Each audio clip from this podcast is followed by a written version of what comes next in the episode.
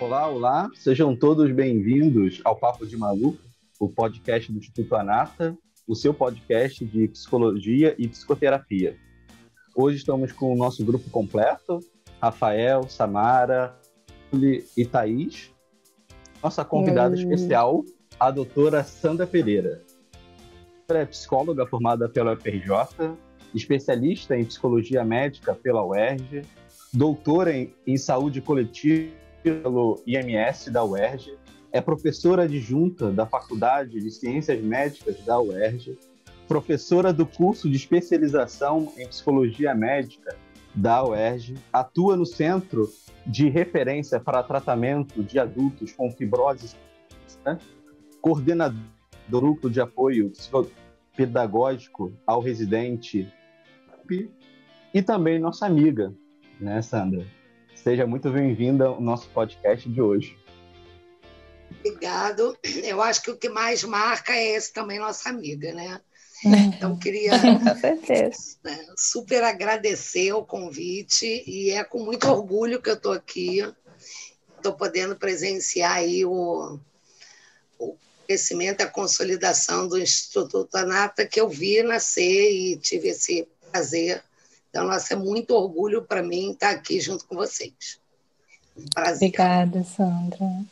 É, o nosso orgulho também, né, de ter uma professora. Uhum. Até nosso segundo podcast, estamos tendo só pessoas que nos ajudaram na nossa formação. Então uhum. é muito mais fácil a gente conversar Nossas referências. sobre muitos temas. Justamente, nossa uhum. referência. Né? Então, hoje vamos trazer no nosso podcast, acho que muito pertinente, e se fala, né, que é sobre HIV. E pessoas vivendo com HIV correm um risco maior de desenvolver problemas de saúde mental? É, eu acho que pessoas vivendo é, em situações que submetem a, a um estresse muito grande, a uma preocupação, né? Com, eu acho que tem duas grandes preocupações. Uma é com a morte e a outra é com o julgamento das pessoas. Então, eu diria que é, uma grande possibilidade delas desenvolverem e de precisarem de algum tipo de apoio é, psicoterápico. Né? Acho que, muito particularmente, no momento do diagnóstico. A gente costuma falar que é, o aconselhamento pré-teste seria o momento ideal do psicólogo entrar é, já acompanhando, né? independente se o resultado será positivo ou não. Né? Então, é, a gente aprendeu muito com HIV. O HIV foi uma escola para a gente, né? eu comecei a trabalhar com HIV, eu estava no curso de especialização que vocês fizeram é, em 95. Não tinha nem antirretroviral. É, e de lá para cá, então, né, era uma doença letal virou uma doença crônica mas mesmo assim ela traz marcas e que até hoje deixam as pessoas muito angustiadas, né? É, com muito medo e que podem desenvolver um quadro fóbico, um quadro de ansiedade.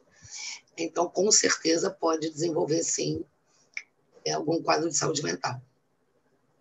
O né, da, da doença acaba levando as pessoas a perderem ali uma esperança, uma perspectiva de vida Uhum. E a única solução que eles encontram é minha vida acabou e acaba entrando dentro de uma ansiedade, de uma depressão, que realmente concordo que a atuação do psicólogo no pré-teste, em pós-resultado, é, seria de grande auxílio para essas pessoas. Né? Muitos vêm nos procurar depois de meses de, de saber o resultado, mas meses de um grande sofrimento psíquico. Né? Que depois que a gente conversa, pô, é isso, é desse jeito, dá para ter uma qualidade de vida. Falei, pode ter uma qualidade de vida até melhor, porque você vai se tratar melhor. E você vê que aquele sofrimento vai se liberando aos poucos e a vida retorna.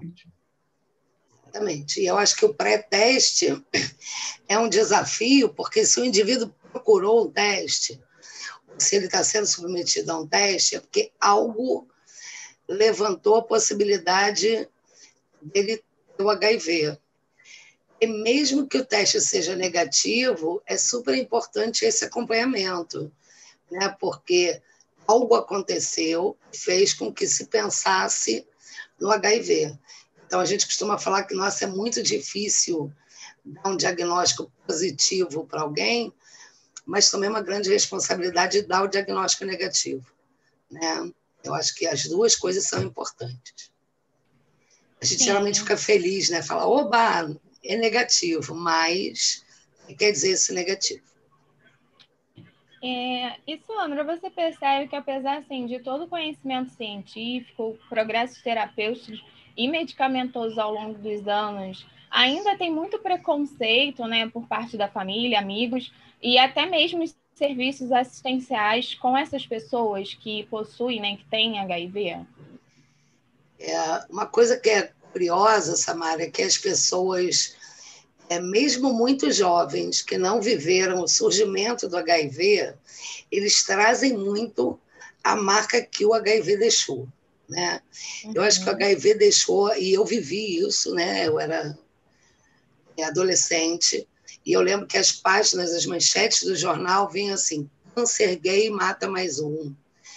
É, é, porque começa como uma doença dos homossexuais. Aí se vem toda a questão da culpa, né? e, e até hoje se carrega esse estigma. Né? Eu tenho HIV, eu, tenho, eu sou culpado disso, eu fiz alguma coisa errada, né? e que a gente precisa desconstruir essa questão da culpa. É, e a questão da morte e do contágio. Né? Então, sim, né, é, ainda é muito presente essa questão do preconceito, uma coisa que eu acho que é interessante para a gente, né, quando estiver acompanhando o paciente, quanto mais ele tem preconceito, mais ele tem dificuldade de lidar com o diagnóstico na sociedade. Então, enquanto ele achar que ele é culpado, que ele fez bobagem, que ele está é, tá errado, mais ele vai se fechar e menos é, ele vai ter apoio. Agora, sim, existe preconceito e mesmo que hoje a gente saiba muito sobre HIV, né? Talvez o coronavírus tenha, é, tenha sido a única doença que teve uma velocidade é, mais rápida que o HIV, porque se você parar para pensar, o HIV rapidamente a gente descobriu a ZT e rapidamente se descobriu as, todas as terapias antirretrovirais. Mesmo assim, a gente sabendo que é, o, o HIV não traz nenhum risco, não tem nenhuma culpa, ninguém é culpado de ter HIV. O preconceito é muito presente. Entre os amigos, na família e sim nos serviços de saúde, por mais que isso possa parecer muito ruim. É, ainda existem profissionais de saúde que têm é, esse preconceito né, em relação ao HIV que é, eu lembro, isso não tem muito tempo, talvez uns 10 anos, ou seja, já tinha essas terapias antirretrovirais, já tinha conhecimento. Tinha numa unidade de saúde uma dentista que se recusava a atender pacientes soropositivos. Né? E por mais que a gente alegasse com ela, na verdade, as medidas de segurança tinham que ser com qualquer paciente, não só com os pacientes soropositivos que ainda bem que o paciente conseguia dizer, olha, eu avisar, né? Mas ele não precisa avisar, né? O diagnóstico é dele, ele não precisa avisar nada para ninguém. Uhum. Os profissionais é que têm que ter as medidas de cuidado, não só em relação ao HIV, mas em relação a medidas protetivas de biossegurança. Mas existe muito preconceito, muito. Uhum. Então, Sandra. Culpa, né, Sandra? Me faz muito pensar também que está ligado ao castigo uhum. né? Como que uhum. Deus está me castigando porque eu fiz algo errado. A gente Sim. ainda vive, é, Pedro, com a marca, né? É, de séculos e séculos passados, de que a doença é uma punição. Então, assim, o que eu fiz para merecer isso? As pessoas ainda carregam isso. Né? É comum, por exemplo, a gente ver alguém, quando adoece, falar: muita gente ruim por aí, logo ele foi ficar doente. É como se fosse. Então a gente carrega isso. E aí vem toda a questão do castigo, e uma coisa que veio com muito peso com HIV é assim: Deus está castigando os homossexuais, porque isso é um pecado. E aí, para você ver como é que o caminho está até hoje, isso fica essa marca. Né? Traz essa marca da culpa, do castigo, eu fiz alguma coisa errada. E aí, quando a, a própria pessoa traz essa, essa certeza, esse próprio preconceito em relação ao HIV, é, é muito mais difícil para ela lidar com essa situação. Então, às vezes, a gente vai primeiro precisar desconstruir, ajudar o paciente a desconstruir esse preconceito que ele mesmo tem com ele, para depois conseguir ajudar ele a lidar com o meio, com os amigos, a família, etc. O preconceito está muito presente nele, é muito mais doloroso isso. Uhum. Então, a pessoa com HIV ainda sofre esse estigma que relaciona a doença à promiscuidade, né, Sandra? Muito. Na verdade, é, é uma coisa que a gente é, ainda vê, né, é que a questão do. É, o HIV mexe com uma coisa muito peculiar do ser humano, que é a questão da sexualidade. Uhum. Né? Então, ele, traz à tona a questão da sexualidade, que até então a gente não precisava olhar, sempre existiu. É, o HIV não inventou nada em relação à sexualidade, mas ele traz à tona essa questão. Né? Então, assim, começa com uma doença dos homossexuais, aí depois a gente descobre é, que tem os. descobre, né? como se não tivesse antes os bissexuais, né? Aí traz também a questão da fidelidade do casamento, é, e aí fica lá também os usuários de droga, que também tem um, um grande estigma, que assim, você tem HIV porque você procurou, se não usasse droga, não tinha isso. A própria questão da sexualidade, quando ela vem à tona, é, a questão da promiscuidade fica é, passa no imaginário de todo mundo. Eu tive um paciente na época, lá, há 20 anos atrás, é, que eu atendia ele, eu ficava né, no Pedro Ernesto, na DIP, né, no setor de doenças infecto-parasitárias, e era onde os pacientes soropositivos se internavam. Ele internou e depois eu continuei acompanhando ele ambulatorialmente. É, e ele, com ele eu aprendi assim, né, é, a questão da sexualidade é um universo. Hoje, o que é, pode ser mais claro para muita gente, né? porque se fala de binário, não binário, gays, lésbicas e né, mil classificações, é, não se falava tanto nisso.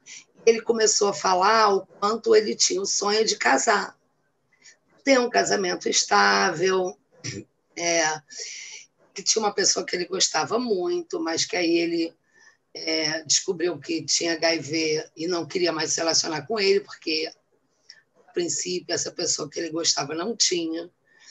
E aí ele falou isso, ele falou assim, as pessoas olham para um homossexual pensam promiscuidade, pensam, assim, a única função dele é único desejo dele é sair transando com todo mundo.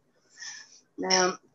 Então, a própria questão da sexualidade, da homossexualidade, da bissexualidade, traz essa questão da promiscuidade.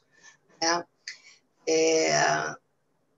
Escuto isso muito com meu filho, que é poeta, e está lançando um livro agora, O Promíscuo, é, de poesia, e que fala muito disso, Thaís, que você é, perguntou, né?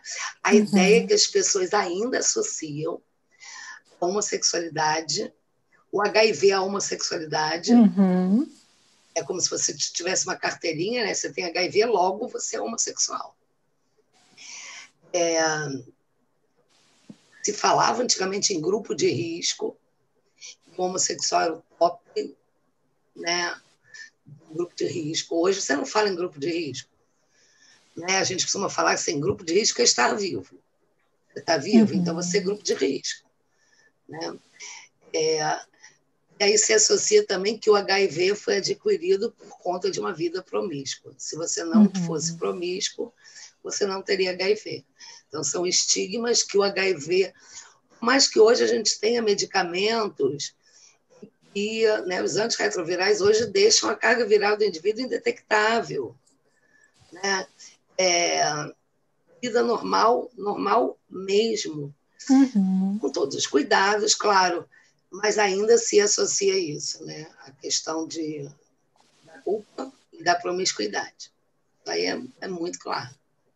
Isso entra até no que o Pedro falou, né? Se você faz o tratamento certinho, sua vida vai de vento em polpa, né? Você não precisa uhum. se preocupar. Talvez você vai ter até mais cuidado, né, com a saúde, com outros aspectos do que você teria se não tivesse nada. É, eu tive lá também há muito tempo, na época lá, antes da terapia antirretroviral, um paciente que ele falou isso, né? Ele falou assim, uhum. eu vivo muito melhor agora do que antes do diagnóstico, porque agora eu sei que eu preciso me cuidar. Exato. Assim, na verdade, é, a ideia que a gente faz é que uh, a gente lida né, com uma determinada patologia em que a vida do indivíduo gira em torno daquilo.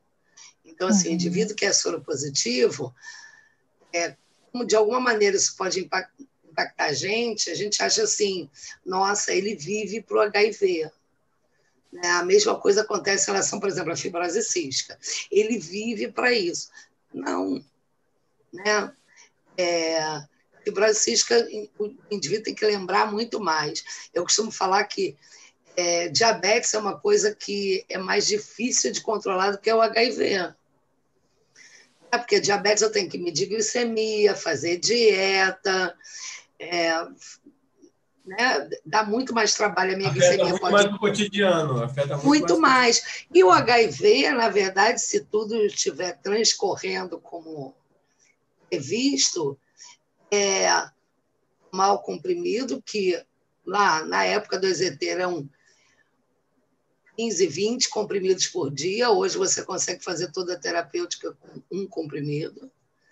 E é isso aí né? não tem nenhum cuidado, né? você vai estar atento a algumas coisas, mas é, é totalmente possível para o indivíduo que é, lida bem com essa questão do HIV, é, lembrar do HIV na hora de tomar o remédio. O resto do dia tocar a vida.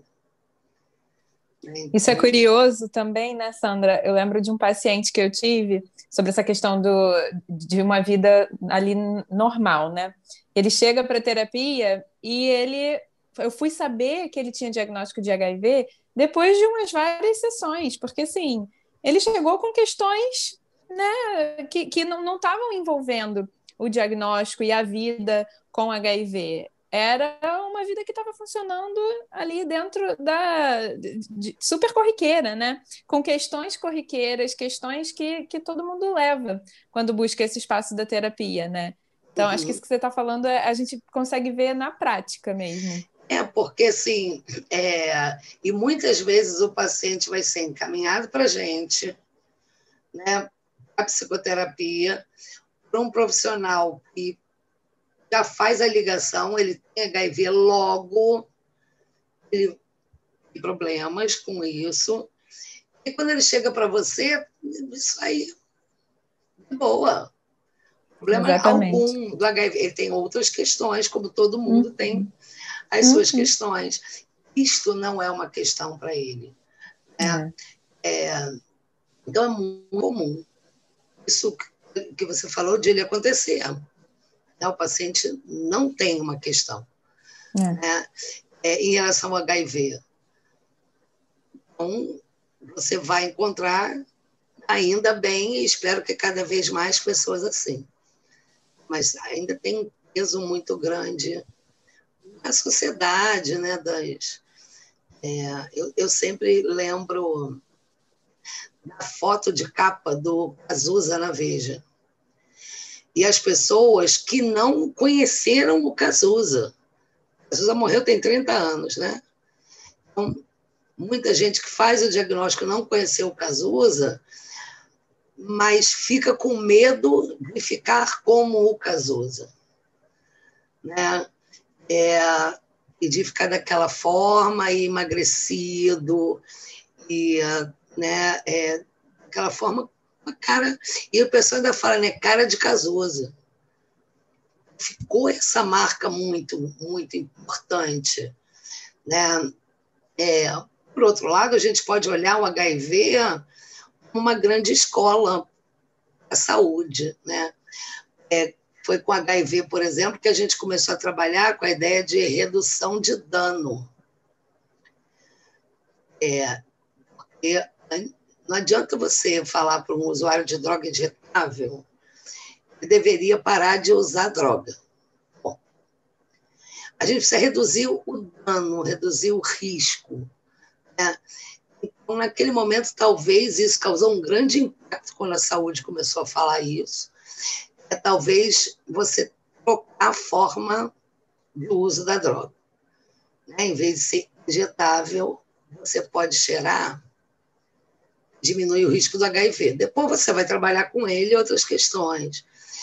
A ideia de distribuição de seringa, por exemplo, nossa, né? a sociedade foi polvorosa, como se você dá uma seringa para alguém, quisesse dizer que você está incentivando ela a usar droga.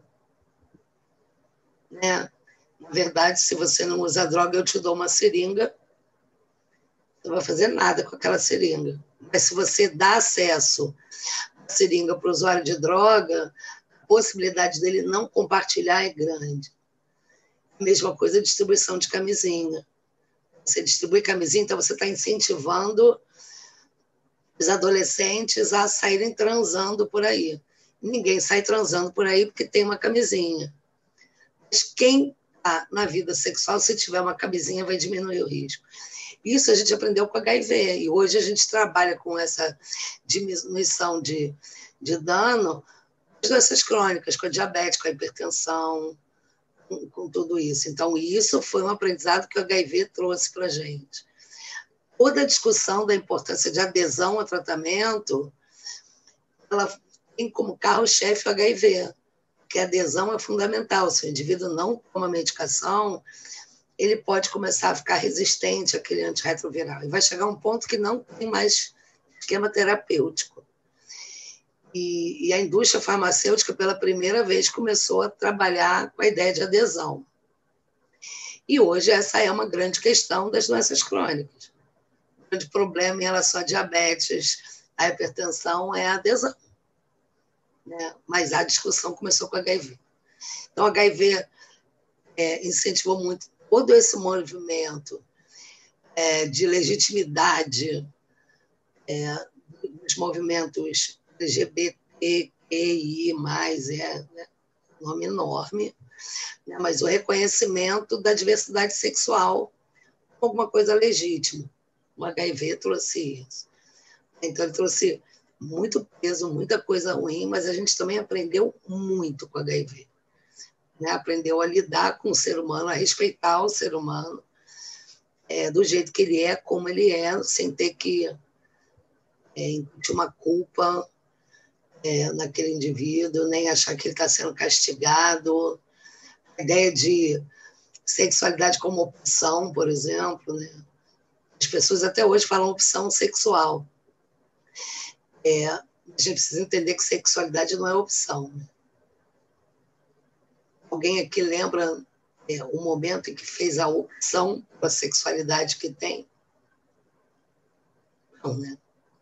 A gente faz outras opções da vida né? a profissão, a roupa que vai colocar, onde eu vou estar, onde eu não vou estar. Mas sexualidade não é uma questão de opção, é muito mais complexo que isso. Júlia. E aí, Sandra, pensando nisso, né, de que é um, a gente toca em assuntos tão profundos, né, quando a gente está falando é, é, do diagnóstico e de viver bem, viver com essa adesão ao tratamento, né, que eu fico me perguntando também, e queria ouvir de você, qual, qual o melhor espaço para a gente, para a psicologia, usar as ferramentas, né? E trabalhar isso com o paciente? É na terapia individual? É em grupo? Entendendo também a potência do grupo aí, né? Como uma estratégia de, de manejo. O que você pensa? É, acho que a tua pergunta é se encaixa como uma luva porque assim, a gente sabe de todo o potencial que o grupo tem. Né? Os grupos têm né, é, um imenso potencial é, de incluir as pessoas, de fazer com que elas consigam dividir essas experiências é, com quem, na verdade, está passando pela mesma situação, tem que ter uma questão de identificação dentro do grupo. Então, o grupo é um espaço ideal para o atendimento do paciente soropositivo. Porém, é, esse indivíduo tem que estar, é, vamos dizer, ele tem que estar num momento em que ele consiga compartilhar a sua vivência e é, aproveitar a vivência do outro. Aí a gente volta, então, lá na questão da aceitação, do preconceito que ele mesmo pode ter. Né? Primeiro, eu acho que ele precisa passar por essa etapa, por isso que hum, eu acho que não se deve, assim, automaticamente, não, o grupo é bom, vai para o grupo. Né?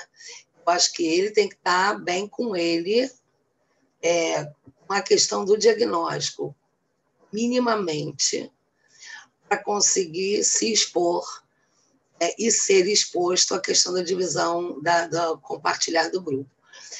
É, então, assim, é uma questão de avaliar aquele momento, como é que ele se sentiria no grupo, como é que ele está é, lidando com isso. Porque né, ele pode estar num momento muito, é, vamos dizer, despedaçado ainda por conta do, desse diagnóstico, e aí ele não vai conseguir aproveitar o grupo. E talvez ele não consiga nem chegar no grupo, né? Ele vai ficar reticente. Aquela ideia de, por mais que você diga, né? São outras pessoas que também têm HIV. A ideia de se expor pode ser muito ruim, é, dependendo do momento em que ele estiver. Ele pode estar no momento em que, assim, eu quero me fechar, me isolar, me punir, me... quero falar disso. Né? Porque e aí, de novo, a questão lá da época do diagnóstico, é, ainda é muito comum o indivíduo que vai ao médico, tem o diagnóstico de HIV, pega esse diagnóstico, bota na gaveta e vai viver. Eu não quero saber disso. Né? E passa por um grande processo de negação. É, até que a doença comece a gritar e aí o indivíduo passa a desenvolver todas as infecções oportunistas e passa a ter AIDS. Até hoje as pessoas ainda confundem viver com HIV e ter AIDS. É, é, não sei se vale né, a, a explicação, mas conviver com HIV é um indivíduo que tem o HIV, né, e ele convive com aquilo, ele fez o exame, foi lá detectado no exame dele que ele tem HIV. Então, o que, que ele tem? Ele tem um vírus circulante no organismo dele. Você vai, com toda a medicação, controlar isso. Né? E as medicações atuais fazem que esse vírus que está circulante no sangue fique indetectável é, o exame não consegue detectar aquele vírus. Isso é uma pessoa que convive com HIV. É, e eu prefiro sempre falar assim, indivíduos que convivem com HIV, com indivíduo com HIV, né? Porque com HIV, assim, que é com alguma coisa, né? Estou com vocês, vocês estão aqui. Né? Se esse indivíduo, em algum momento, seja porque botou o exame na gaveta, né, seja porque é, alguma coisa saiu fora do esperado com tratamento, e desenvolve algum, alguma infecção oportunista, porque é isso que o HIV faz, né? o HIV tira as defesas do organismo do indivíduo e ele começa a apresentar infecções que qualquer um pode ter. Então, não é nada de diferente, né? Então, ele, ele pode ter tuberculose, ele pode ter neurotoxoplasmose, são infecções que qualquer um pode ter. A partir do momento que ele desenvolve essas infecções, aí você diz que ele tem AIDS. É, e a AIDS, em português, seria SIDA, é síndrome da imunodeficiência adquirida. O indivíduo que tem HIV, ele não tem essa síndrome ele não tem uma imunodeficiência adquirida. Ele tem um vírus que pode mexer com o sistema de defesa dele. Então, é diferente. E alguns indivíduos, por todo esse preconceito, por toda essa questão, pega o exame, bota na gaveta e vai viver, e aí só se toca que é, aquilo era verdade quando começa a desenvolver a AIDS. É, e aí esse indivíduo é muito tratamento de grupo para ele ver que outras pessoas sim convivem com HIV, sim tem uma vida normal, tem outras questões como você mesmo levantou, Julie, né? É, tem questões de desemprego, tem questões de relacionamento, outras questões. É, e aí ele começa a ficar mais seguro em relação a isso, mas ele tem que estar minimamente em condições de entrar no processo grupal. Sandra, até sobre, sobre entrar num processo de grupo, você já trabalhou com grupos. Como é que foi com essa experiência? É, ainda existem grupos pra, específicos para acompanhamento do HIV? Quem estiver nos escutando e quiser saber onde consegue procurar, como é que é isso? Existem algumas iniciativas, né? É, e hoje o HIV tem uma, uma rede muito importante, né? É, e uma das coisas que fez com que o HIV avançasse tanto nos cuidados é porque ele tem representatividade social. Então, assim, os pacientes eles se organizaram, né? E eles hoje é, militam mesmo. Então, e, e é interessante a rede que existe entre as pessoas que convivem com HIV, a rede é entre eles. Então, acho que a primeira questão é é, em HIV, numa, em vez de ir para o Google procurar as fatalidades do HIV, né, é, se você procurar, então tem é, grupos, eu falo não grupo terapêutico, né, mas é, grupos que dão todo o apoio para esse indivíduo que tem HIV. Então, existem é, algumas iniciativas, acho que a é um, os dois mais conhecidos é a Bia, a Bia mesmo, a ABIA, e a Sociedade Viva Casusa, por exemplo, né, que dão muito suporte para os indivíduos. Pensando em instituições de saúde, a gente pode falar do Convida, que é um grupo que existe no Pedro Ernesto. Convida tem 25 anos, eu acho, alguma coisa assim.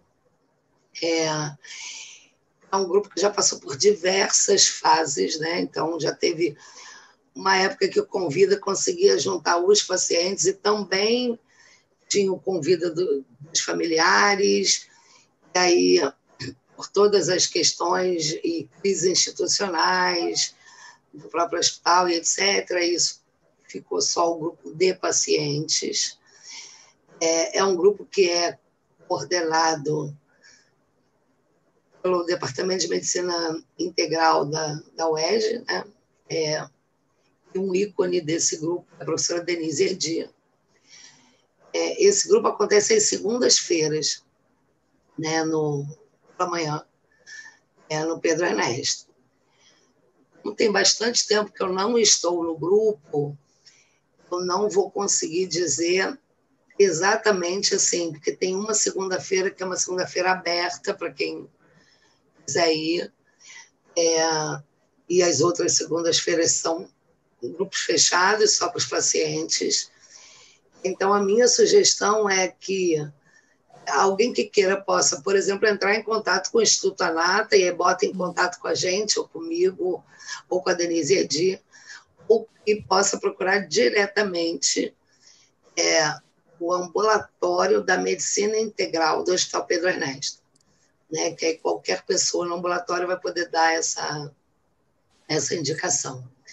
Mas acho que é um grupo de suporte fantástico que existe há mais de 25 anos, com pacientes que estão lá esse tempo todo. Tá? Então, tem pacientes que estão desde o início. É.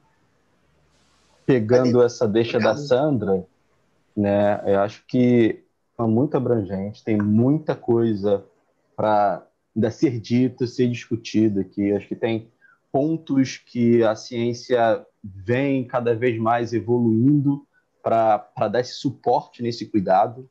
Né? Nós temos aí uma possível é, vacina, já fazendo estudos e parece que vão começar a aplicar aqui no Brasil. Enfim, tem muitas boas notícias também para quem está vivendo com, com HIV. A questão é, tem dúvidas? Vá lá no, no Instagram do Danata, coloque sua pergunta lá, que vamos fazer com certeza um segundo podcast com a Sandra falando sobre o, o HIV. E é isso, Sandra. A gente quer agradecer muito a sua presença. Foi muito Eu agradeço. importante. É, a Sandra é especialista, ela o mestrado e doutorado, né? Você não falou um pouco dessa sua história, mas nesse tema do, do, do HIV.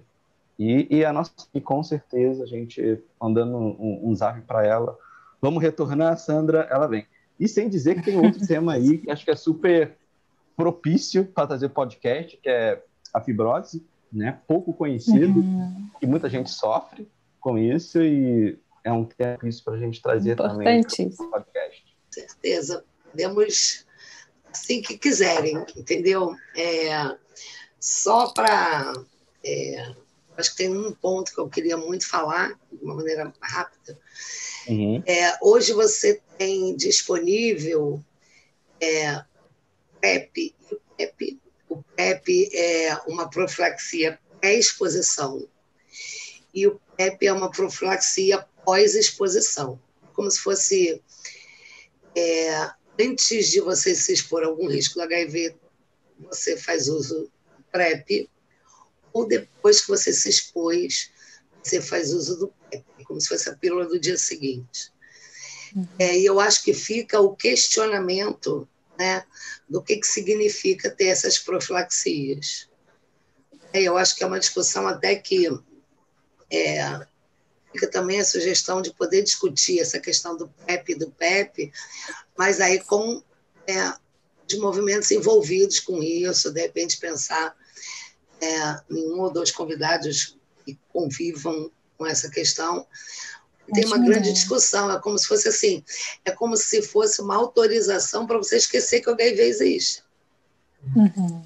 É porque, ah, eu vou, não preciso me cuidar, não preciso cuidar do outro, porque eu tomo a medicação antes e vou para a vida.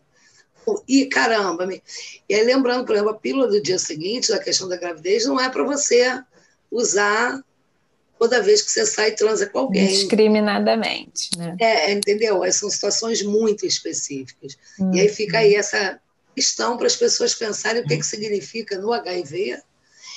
É uma droga que te protege antes de você se expor, depois da sua uhum. Uma questão para a gente refletir bastante. É, eu super agradeço a oportunidade, é sempre uma delícia estar junto com vocês. É, amei a ideia do Papo de Maluco e como todos, né, aquela ideia que de perto ninguém é normal, a gente nem de longe também já não é, uhum. né, as pessoas já sabem, a gente está nesse, nesse rol do Papo de Maluco mesmo. Justamente. Ontem, sempre, sempre, sempre comigo. Super feliz de estar aqui com vocês. Obrigada, obrigada Sandra. Sandra. Já queremos obrigada. você de volta aqui. Hein? Quando quiserem. coisas. Quando quiserem, tá bom? Obrigado. Obrigadíssimo. Obrigada. Beijo.